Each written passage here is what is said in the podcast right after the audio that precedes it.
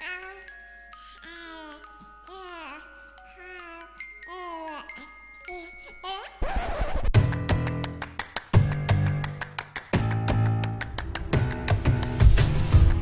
L'infertilité, c'est devenu un véritable sujet. Ce qui c'est hyper culpabilisant de dire arrête d'y penser et là ça va marcher? Infertilité inexpliquée et encore un échec en fait. Il y a une femme sur deux qui fait une fausse couche. J'ai euh, été très malade. Tu vas prendre des seins, prendre du bi et du cul. On parle alors de grossesse extra-utérine, c'est une urgence vitale pour la femme. Tellement, euh, tellement la douleur était, était insoutenable. C'est les hormones, hein. au début c'est compliqué.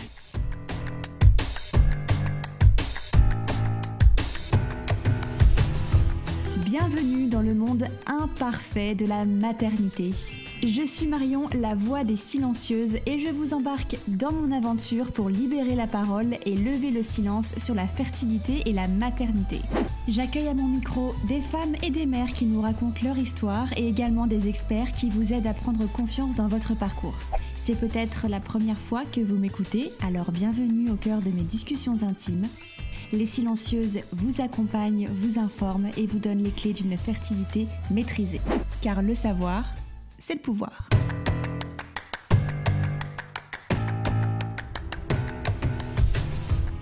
Aujourd'hui, je reçois Alexandra à mon micro. Vous reconnaîtrez peut-être sa voix pour certaines. Alexandra est l'hôte du podcast Histoire de prénoms, qui raconte l'histoire qui se cache derrière les prénoms choisis par les parents pour leurs enfants. Mais aujourd'hui, ce n'est pas la podcasteuse que je reçois, mais la femme, la mère qui se cache derrière le micro.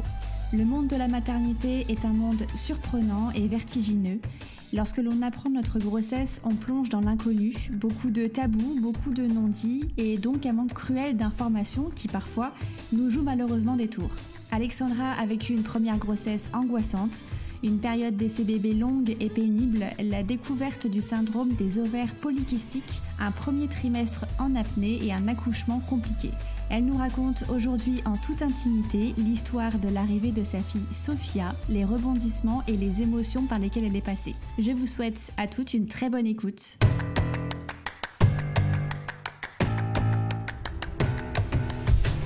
Alexandra et bienvenue sur le podcast. Comment tu vas? Bonjour Marion, bah ça va, écoute, je, suis contente euh, d'être là. Moi aussi, je suis ravie de t'accueillir euh, sur, euh, sur le podcast aujourd'hui, ravie d'accueillir une autre podcasteuse à mon micro. Ouais. je vais te demander avant tout de te présenter en nous donnant ton nom, ton âge, ce que tu fais dans la vie et nous dire d'où tu nous parles.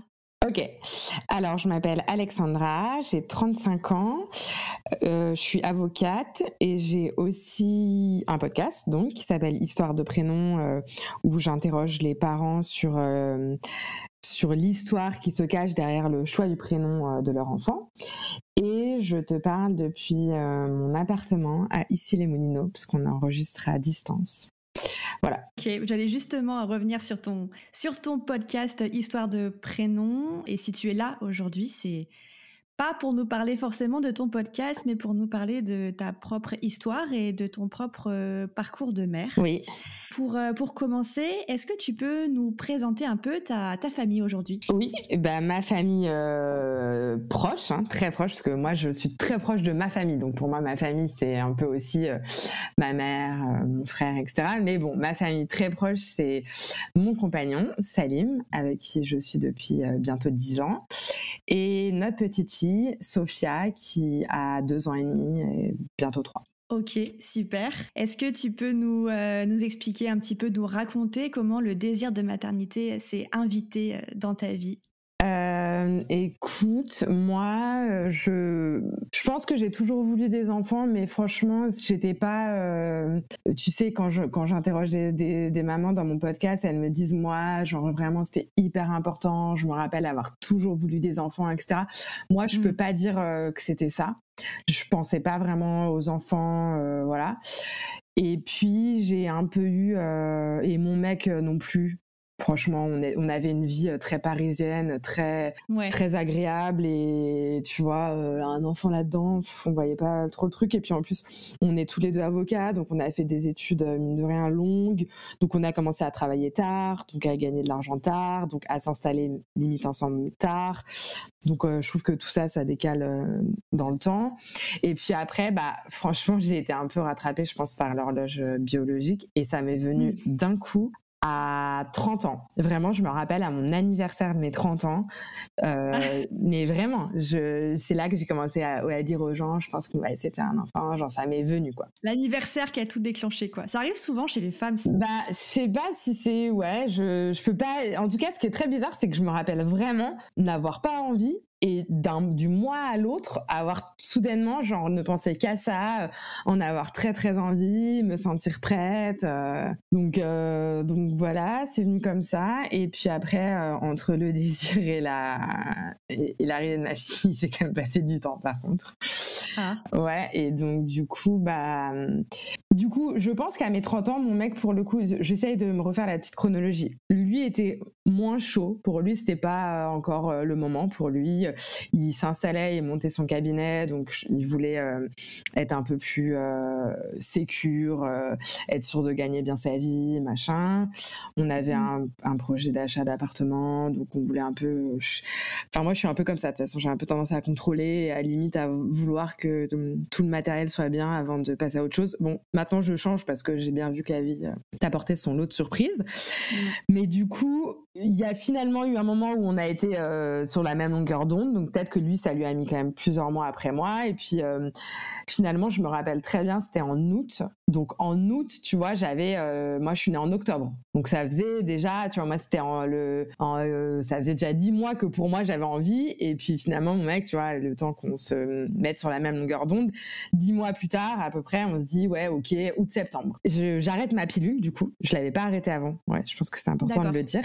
C'est que je mm. l'avais pas arrêtée avant et je la prenais depuis mes hyper hyper longtemps enfin vraiment euh, mais plus de dix ans quoi enfin j'ai pris la pilule hyper tôt parce que j'avais euh, vachement de douleurs et de kystes euh, quand j'étais jeune. Mais j'avais un peu oublié ça que j'avais vachement de douleurs et de kystes quand j'étais jeune parce que justement je prenais la pilule et que ça m'inhibait enfin ça, ça annulait toute toute douleur. Et du coup j'arrête la pilule et de nouveau là très vite j'ai hyper mal au ventre vachement de douleurs et je prends rendez-vous à un moment donné euh, avec une, euh, une, gynéco pour faire une écho parce que j'étais un peu inquiète, qui n'était pas ma gynéco, c'était une meuf que j'avais trouvée comme ça sur Doctolib. Et là, euh, donc ça, ça, allait être mon anniversaire de mes 31 ans, je m'en rappelle très bien.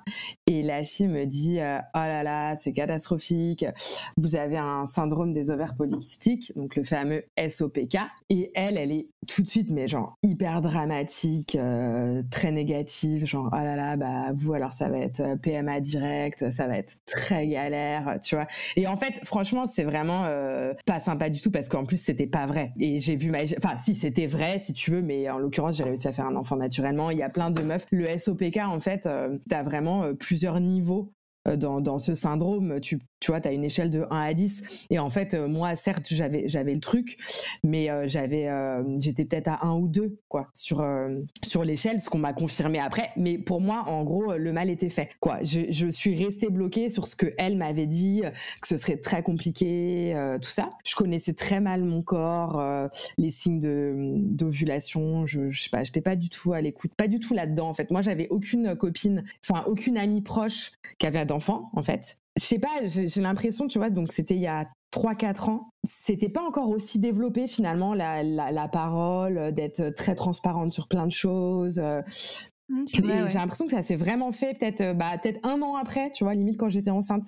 Et bah c'est con, ça m'aurait franchement ça m'aurait euh, ça m'aurait aidé. Mais bon bref, du coup moi j'ai très mal vécu la période de de faire un enfant parce que ça ne marchait pas. Enfin, ça ne marchait pas. Ça prenait du temps. J'avais l'impression, comme la fille m'avait dit, euh, que ça n'allait pas marcher, euh, bah, que ça ne marcherait jamais. Enfin, donc euh, vraiment, c'était un gros stress. Mon mec l'a pas du tout vécu comme ça, mais moi, c'était vraiment un gros stress. Bah, est-ce que d'ailleurs, elle te parle de PMA Est-ce que tu as envisagé du coup de, de partir en PMA Non, parce qu'en fait, je vais voir ma gynéco normale et elle me dit c'est de l'abus d'autorité ce qu'a fait ma consoeur, hmm. c'est n'importe quoi. Pour moi, vous arriverez à faire un enfant. Je pense qu'on était genre en octobre, c'était mon anniversaire de mes 31 ans.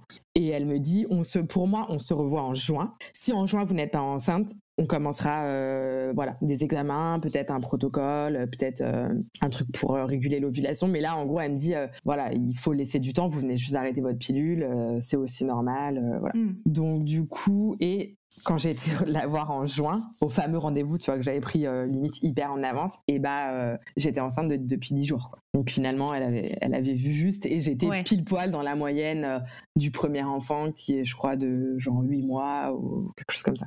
Donc ça a marché. Ça a marché, et en fait, c'est genre tout à fait normal, en fait, mais moi, je l'ai très mal vécu. Mmh. C'est huit mois parce que je me disais que ça marcherait jamais. Et en fait, on dit que c'est normal huit mois, mais quand tu as vraiment très envie, de faire un enfant, que ça marche, euh, et que t'es jamais tombée enceinte. Moi, je t'ai jamais tombée enceinte, donc que t'as très peur, vu qu'aussi t'entends tous ces parcours euh, très difficiles et tout. Et ben, ça peut être très long en fait, huit mois dans ces cas-là. Donc alors, ça marche. Et comment elle se passe? Comment elle se déroule cette euh, première grossesse? Pas très bien, non. le début de la grossesse, franchement, pas très bien, parce qu'en fait, là, je, les trois premiers mois, je suis persuadée, enfin, je suis pas persuadée que je vais faire une fausse couche, mais en fait, pour moi, c'est surréel euh, d'être d'être enceinte, d'y être enfin arrivée, etc. Et sur le coup, je suis très contente. Mon mec, euh, j'apprends que je suis enceinte. Mon mec est euh, en Russie pour la Coupe du Monde de foot et il y est, tu sais, genre pour longtemps, quoi. Donc, euh, du coup, je suis obligée de lui. Enfin, moi, je peux pas garder le, secret, quoi. Ça fait trop longtemps et tout. Donc, je lui dis euh, par FaceTime. Enfin, je l'appelle, euh, genre en Russie et tout. Et ça, c'est un moment qui est génial que je garde en moi et tout. Et donc, on est hyper heureux et on est on est à distance, mais on est quand même très proche avec la même émotion et tout.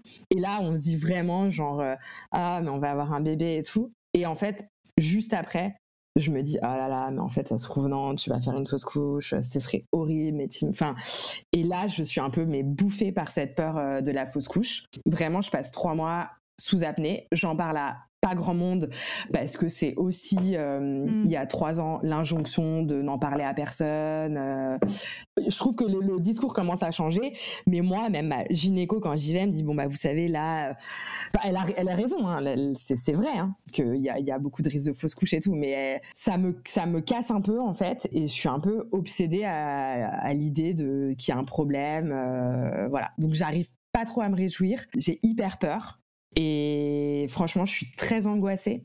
En plus, euh, donc j'ai pas du tout le podcast à ce moment-là. Hein. Donc je mhm. suis juste avocate. Enfin, juste avocate. En fait, le truc, c'est que quand t'es avocate, tu, tu, c'est un peu la culture du métier, quoi. T'as jamais d'arrêt maladie, tu t'arrêtes jamais de travailler, euh, c'est toujours à fond, tu vas toujours plaider partout. Enfin, c'est un peu le truc qui rentrait quand même assez compliqué d'avoir ta grossesse, euh, de gérer ta grossesse en même temps. Donc moi, je, je plaide beaucoup, j'ai beaucoup de déplacements et tout. Et je me rappelle très bien qu'il y a un moment donné, je fais une espèce de burn-out, quoi. Mais en fait, avant ça, du coup, pour moi qui avait hyper peur de faire une fausse couche, je, je vivais sous apnée jusqu'à l'écho des trois mois. Et je me disais, voilà, l'écho des trois mois, on dit que ça va bien, l'écho des trois mois, c'est bon, tu vois. Ouais. C'est vraiment ce que je me disais. Donc, je vais à l'écho des trois mois avec mon mec, et là, on me dit, tout va bien, euh, super, euh, génial, tu vois. Je me dis, euh, bah super, enfin, je peux, je respire, je me réjouis, et j'en parle à tout le monde, donc, donc trop cool. Et juste après l'écho des trois mois, tu sais, genre, le, enfin, le, même jour, en fait, je vais faire euh, mon tri-test. Le, donc, le fameux truc pour savoir s'il y a un problème de trisomie euh, et d'autres choses. Ça, pour moi, c'était pas un sujet. En fait, j'avais, j'avais 31 ans. Euh, pour moi, c'était pas un sujet. En gros, j'y allais, c'était une formalité, tu vois. Ma gynéco me laisse un message et elle me dit oui, euh, juste, juste un message sur mon répondeur. Euh, bonjour, je viens d'avoir vos résultats, euh, tout va bien, donc voilà, zéro, zéro problème. bah, enfin, limite, c'est bonne fin de grossesse parce qu'elle, elle n'était pas gynéco-obstétricien, donc elle me suivait plus après. Donc ok, donc tu vois, je continue sur ma lancée, genre super, tout va bien. Et là, je vais m'inscrire administrativement à, à la maternité. Et du coup, je donne tous mes résultats, dont le, fameux résultat du tri-test. Je suis toute seule, j'avais pas dit à mon mec de venir parce que c'était vraiment juste une petite inscription euh, administrative, quoi. Et là, la fille, euh, la, c'était une sage-femme, elle me dit euh, Quelqu'un vous a appelé après le résultat de votre tri-test? Je dis Bah oui. Je dis Ah, ma gynéco. Elle dit Ah bon, bah, qu'est-ce qu'elle vous a dit? Je dis Bah, elle m'a dit que tout allait bien. Et là, la fille, genre, fait une gueule, genre Ah, boulette, quoi. Genre, tout ne va pas bien. Je dis, oh. euh, ok, il y a un problème.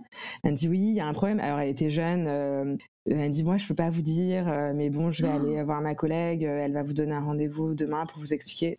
c'est une blague, mais ah, genre, je vais pas attendre demain. Je peux savoir ce qui se passe et tout. Et donc elle, elle était, je pense qu'elle débutait et tout, euh, donc elle me dit non, mais bon, il y a peut-être, euh, voilà, enfin, c'est pas très grave. Au pire, c'est genre un problème de croissance. Voilà, là, je m'effondre en pleurs dans son bureau et vraiment, je fais que chialer. Et elle, euh, ce que je prends très mal au début, mais au final, elle avait totalement raison. Elle me, elle me tend une carte de la psy de la maternité et elle me dit voilà, bah il y a la psy si vous voulez aller la voir. Là, j'ai l'impression que ça va pas du tout, que vous gérez pas du tout. Prenez rendez-vous. Donc moi, sur le coup, je lui dis mais enfin c'est vraiment pas sympa ce que vous me dites. Évidemment que ça va pas du tout. Moi, je pensais que tout allait bien et là, vous me dites qu'il y a un problème et que vous voulez pas me dire quel est le problème, que je dois attendre jusqu'à demain de revenir avec mon mec pour qu'on nous explique ce qui va pas. Je dis bah forcément, je, m'effondre. Euh. Mais bref, je prends quand même euh, le numéro. On va au fameux rendez-vous et là, en gros, ils nous disent donc le, le tri-test, tu, qui a certes, tu testes la trisomie, et puis aussi d'autres choses. Et moi, il y avait en effet une valeur qui n'allait pas et qui pouvait être euh, un problème de croissance, en effet, ou un problème de trisomie, machin. Bref, on me dit, bah, il faut faire le DPNI. Donc, le DPNI, c'est une prise de sang euh, un peu plus poussée où ils arrivent à aller chercher aussi de, je crois, de, comme de l'ADN du, fœtus pour euh, aller tester euh, de façon un peu plus poussée plusieurs sortes de trisomie et d'autres choses. Donc, je fais ça. Là, il faut encore 10 jours ou 15 jours pour avoir les résultats. Donc, je t'explique pas. moi, ces 10 jours, je suis mais au fond du seau. Hyper négative et en fait les résultats sortent. Donc c'est très bon. Enfin moi c'est bon il y a aucun souci de, trisomie ou quelque chose comme ça.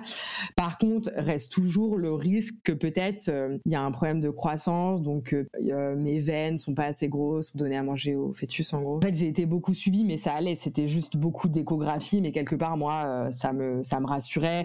Et en mm. soi il y a finalement il y a jamais eu de souci à l'échographie. Chaque mois que j'y allais j'avais une écho par mois. Mais chaque mois on me disait bon bah ça va ce sera pas votre fille sera pas un gros bébé, mais mais il y a pas de souci. Et au pire, le souci, c'est que si au bout d'un moment elle grossissait plus assez, bah il fallait euh, fallait la sortir avant. Bref, une longue aparté, mais tout ça pour te dire que là, à un moment donné, je fais quand même un petit burn-out de trop d'émotions, euh, voilà.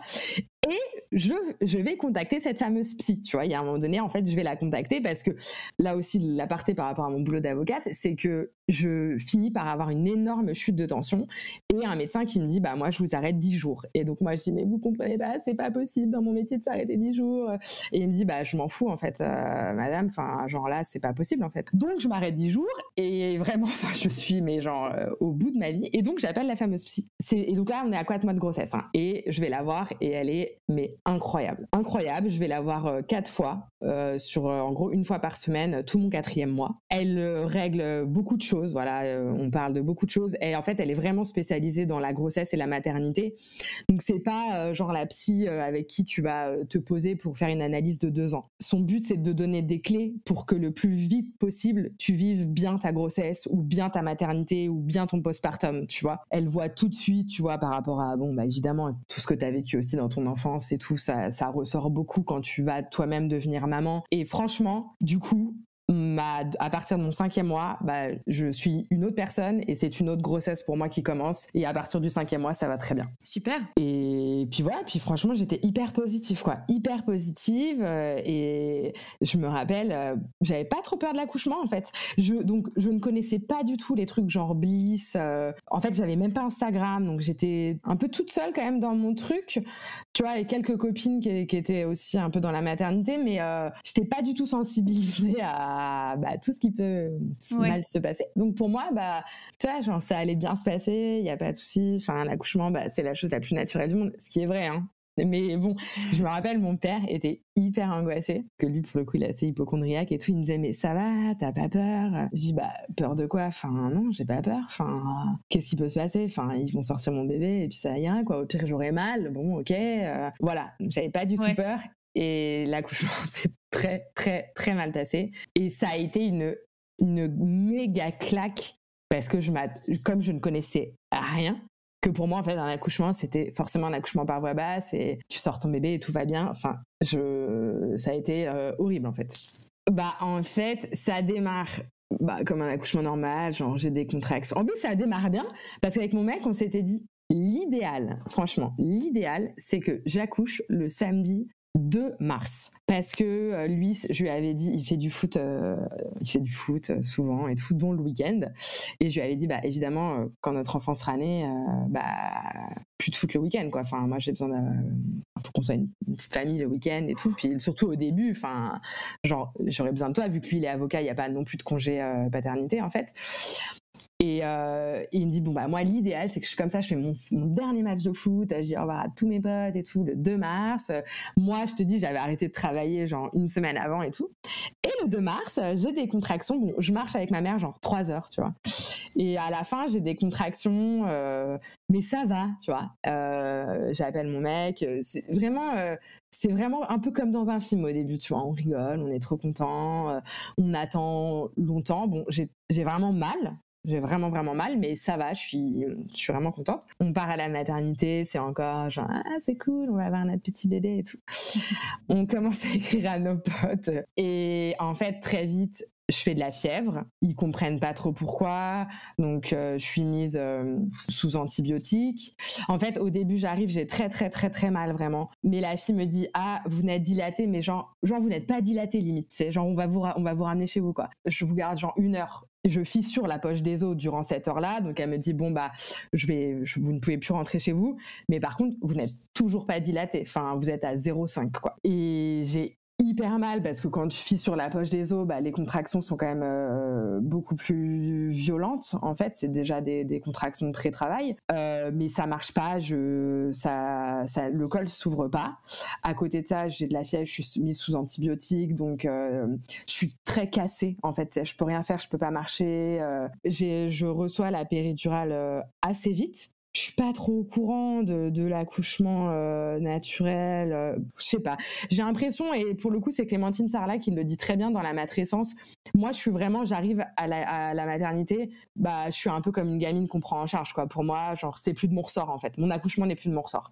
Et d'autant plus que là, je suis tellement euh, sous antibio, machin, tout le monde vient voir, ça marche pas et tout, que vraiment, j'ai l'impression que je me fais opérer. Enfin, c'est très bizarre, quoi. Je suis maître plus de rien du tout. Donc on commence à me dire euh, césarienne et de toute façon moi je suis épuisée, je suis toujours sous antibio, ils savent toujours pas vraiment ce que j'ai. Euh, je dis mais mais moi je pourrais jamais pousser, enfin je, je vois même pas comment c'est possible. Enfin là ça fait 24 heures que j'ai pas dormi, euh, que j'ai hyper mal, enfin et puis tout d'un coup, il y a genre 10 personnes qui débarquent dans ma chambre. Euh, le cœur du bébé s'est arrêté de battre. En fait, oui. En plus, ça fait genre 24 heures que, voilà, ça, Sophia est en, ça se passe pas bien, quoi. Tu vois, ils viennent me changer souvent de position en me disant merde, là, le cœur du bébé, ça, ça ralentit un peu, donc donc faut rechanger. Ah ouais. Donc toutes les demi-heures, il y a, un petit sujet, tu vois. Donc c'est pour ça qu'ils viennent ah mince, ça va pas bien, euh, rebouger, ah oui là ça, le, le cœur repart un peu, ça va mieux et tout. Et jusqu'au moment où ça, c'est un truc qui s'appelle bradycardie fétale, donc c'est quand le cœur euh, arrête. Et là c'est très grave. Donc c'est ce qu'ils appellent euh, une césarienne en code rouge. Et du coup là t'as, bah genre 10 personnes qui débarquent dans ma chambre et il faut qu'on te, qu'on t'ait sorti le bébé en quelques minutes. Tu vois. Ah, c'est l'horreur. Et puis, en fait, le cœur repart. Donc, parce que césarienne en code rouge, ton mari n'a pas, enfin, ton compagnon ou ton, ta compagne n'a pas le droit euh, d'être avec toi. En plus, tu es toute seule.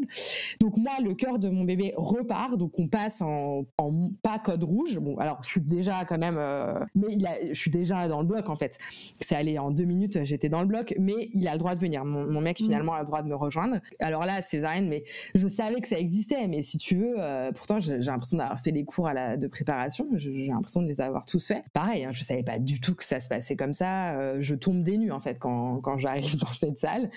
C'est c'est horrible. Je commence un peu à faire une espèce de crise d'angoisse ou je sais pas. Donc je dis à l'anesthésiste, là je, je, sens que je vais je vais tomber dans les pommes ou je sais, sais pas là j'arrive plus à respirer, je vais tomber dans les pommes. Je sens que je pars en fait. Elle bah, elle me met un truc quoi, ça repart. Tu vois, je me, me ressens mieux et tout. Là mon mec arrive et heureusement qu'il est là. Et c'est drôle parce qu'en fait, mon mec, il est très euh, pudique. Il aime pas trop euh, parler devant les gens. Euh. tout ce qui est genre sentiment, vie privée. Intimité, ouais. Mm. Ouais, genre, il déteste genre, étaler ça au grand jour. On est dans une salle, une petite salle, il y a 10 personnes, quoi. Tu vois. Et il y a un assez grand silence. enfin, il y a un grand silence même. Et moi, je suis dit, s'il te plaît, genre, je, je ne peux pas penser à ce qui est en train de se faire. En fait, il faut que tu m'occupes. Et je lui dis, bah, parle-moi, s'il te plaît, genre parle-moi, raconte-moi un truc et tout. Et il me dit, ouais, ok. Donc là, tout le monde l'écoute, quoi. Je lui dis, qu'est-ce que je te raconte? Je dis, bah, genre, raconte-moi, genre, un beau voyage qu'on a fait et tout. On voyageait beaucoup, beaucoup avec mon mec. On a fait plein de, plein de super voyages. Je dis, bah, raconte-moi, genre, un super voyage qu'on a fait, genre, un souvenir de voyage et tout. Donc là, il se met à raconter. Et genre, tout le monde est là, bah oui, monsieur, racontez-nous. Et genre là, il se met à raconter des trucs, tu vois. Et là, ils sortent euh, Sophia.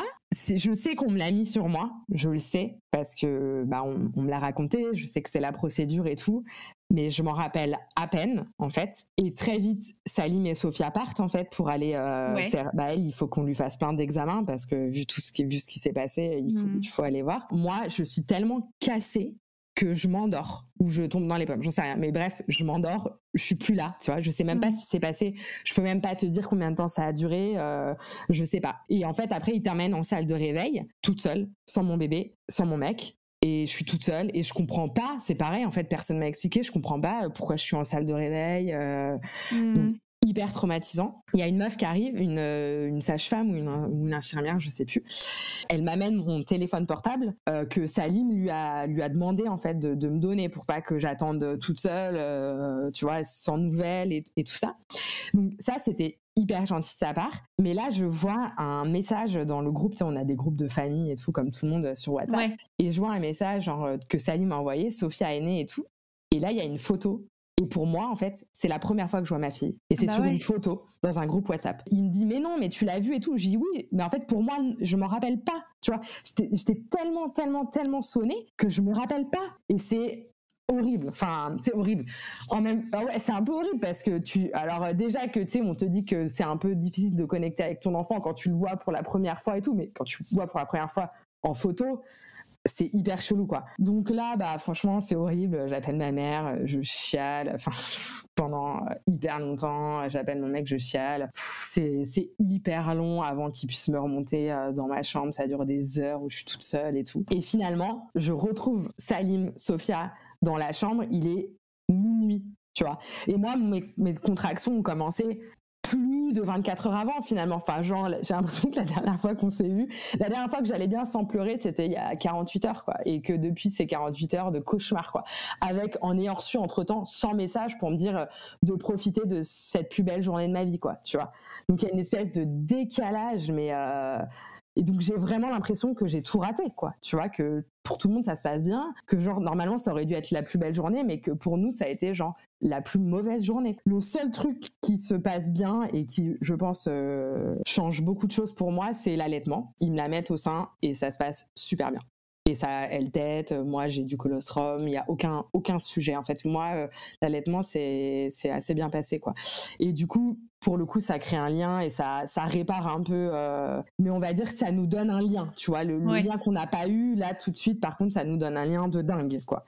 Et, et c'est génial. Et je ça ça ça réconcilie tout et voilà. Et du coup là c'est mon bébé je vois bien enfin je suis sa maman euh, ça marche tu vois. Ouais, tout reprend la place qu'il faut ouais ouais. Il y a y a vraiment il y a vraiment ça, quoi. Après, euh, je dis pas, euh, je, enfin, je veux pas du tout culpabiliser les gens sur l'allaitement parce qu'en plus, il s'avère que j'ai pas allaité longtemps néanmoins. Mais bon, on va dire que pour moi, chacun fait ce qu'il veut, mais pour moi, ça m'a, oui, bien sûr, ça m'a vraiment aidé, quoi. Mmh et alors, le truc bien, c'est que la fameuse psy, tu vois, et moi, j'allais la voir dans le, dans le privé, dans, dans son cabinet privé, mais c'est la psy de la maternité. Et donc, quand elle a vu que j'étais là, elle est venue me voir, tu vois.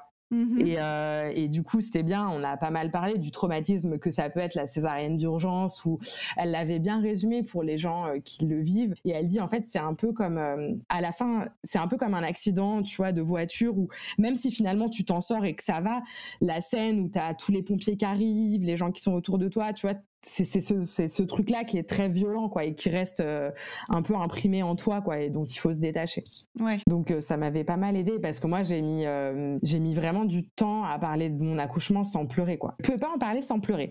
Jusqu'à un moment donné où j'ai vais voir, tu sais, tout le monde me disait il faut en parler à votre bébé et tout, ça me paraissait genre complètement débile. et puis quand même une fois je vais voir une une ostéo pour enfants, mais Sophia était toute petite, hein, elle avait genre trois semaines, quelque chose comme ça, et elle me dit dit, euh, bah, donc je repleure. Elle me dit, ça s'est bien passé votre accouchement? Je pleure. Elle me dit, ah ok. Alors elle est retournée voir quelqu'un. Elle me dit, mais est-ce que vous en avez parlé à votre fille? Je dis, franchement, non. Enfin, tout le monde me dit d'en parler, mais j'en ai pas parlé. Et elle me dit, bah, dites-lui, racontez-lui. Et je te jure que je l'ai fait. Et franchement, ça m'a grave aidé. Ah j'ai tout raconté euh, et je lui ai dit voilà, euh, ça s'est très mal passé, euh, j'ai eu très peur pour toi. Après, je me suis sentie nulle, j'aurais aimé que mon corps fonctionne et que pour toi ce soit pas aussi parce que toi aussi tu as été mise en danger, machin. Bon bref, je lui ai tout expliqué et, hum, et j'avoue que ça m'a fait vachement de bien. Et après, voilà, après j'étais, j'ai pu passer un peu à autre chose quoi. Bah super. Ouais, et en une bonne thérapie en fait. Ouais, en fait, c'était une bonne thérapie, quoi. Comme quoi, faut écouter, euh, faut écouter les gens, quoi. Ouais. Pas tout le temps, hein, bien sûr, mais finalement, euh, ouais, moi, c'est. Ça t'a aidé en tout cas. Ouais, grave. Bah dis donc, quelle, euh, quelle aventure Ouais, quelle aventure, tu vois.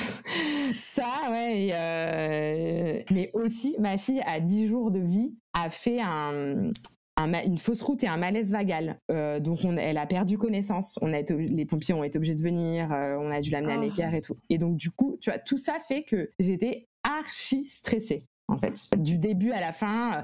Et pareil, bon après attention, euh, ma fille, tout, enfin en vrai, euh, tout va bien. Elle a jamais eu de maladie grave. Elle a toujours bien dormi. Elle a toujours bien mangé. Elle a même pas eu de RGO. Ça a été un bébé malgré toutes ces merdes euh, et malgré mon stress et tout. Elle, ça a été, tu vois, elle a dormi 12 heures par nuit depuis qu'elle a trois semaines. Elle a jamais été stressée. Enfin, donc je peux pas me plaindre en vrai, tu vois, parce que le, mais le, le final, ça va très bien. J'ai aucun, droit de me plaindre, tu vois, par rapport à plein de gens dont, dont les, les enfants, c'est beaucoup plus compliqué. Mais c'est vrai que ça a été une expérience euh, pleine de stress, tu vois, et elle a eu aussi un, bref, une dysplasie, donc elle a été en coussin, une dysplasie des hanches, donc elle a été en coussin de ces trois mois à ces sept mois, 24 heures sur 24, les jambes euh, à l'horizontale. On avait le droit d'enlever le coussin une heure par jour pour lui faire prendre un bain. Donc tu vois, pareil, ouais. genre ça, ah bah, je savais même pas que ça existait quoi. Enfin tu vois, donc pareil, comme comme j'étais pas du tout là-dedans, tu sais, je, je, sais pas, pour moi genre tout devait genre bien se passer. Enfin je, je, je j'ai l'impression que genre tout se passait mal, tout se passait mal, tout se passait mal. Au final c'est pas vrai, comme je te dis, on a eu de la chance. Et finalement la dysplasie, elle, elle a eu le, le stade. Euh, voilà, il y, y, a des gens dont ça peut être vraiment très très très très très très chiant, dont les enfants sont hospitalisés moi, ça allait. C'était que un coussin pendant quelques mois. Euh, et, elle a jamais eu de séquelles. Et voilà. Du coup, tout ça pour te dire que quand je décide de faire un deuxième enfant, voilà. je me dis, deuxième enfant, franchement meuf, tu, tu le vivras différemment quoi. Il faut que tu le vives de façon positive. En tout cas, pas, pas stressé parce que arrivera ce qui arrivera, mais tu vois, si tu veux en parler, t'en parles tout de suite cette fois-ci. Euh, tu vois, en fait, j'en ai tiré pour leçon que j'avais été quand même le fait de pas en parler pour moi pendant trois mois je m'étais retrouvée isolée en fait à pas pouvoir euh, partager mon stress et ma mmh. et mes peurs et mes angoisses et tout ça donc je m'étais dit deuxième grossesse euh, t'en parleras tu vois si t'as besoin d'en parler t'en parleras tu en fait tu feras comme tu veux et pas comme euh, on dit qu'il faut faire et bien sûr, l'histoire ne s'arrête pas là. Je vous invite à découvrir la suite du parcours d'Alexandra et notamment l'histoire de sa seconde grossesse dans le prochain épisode.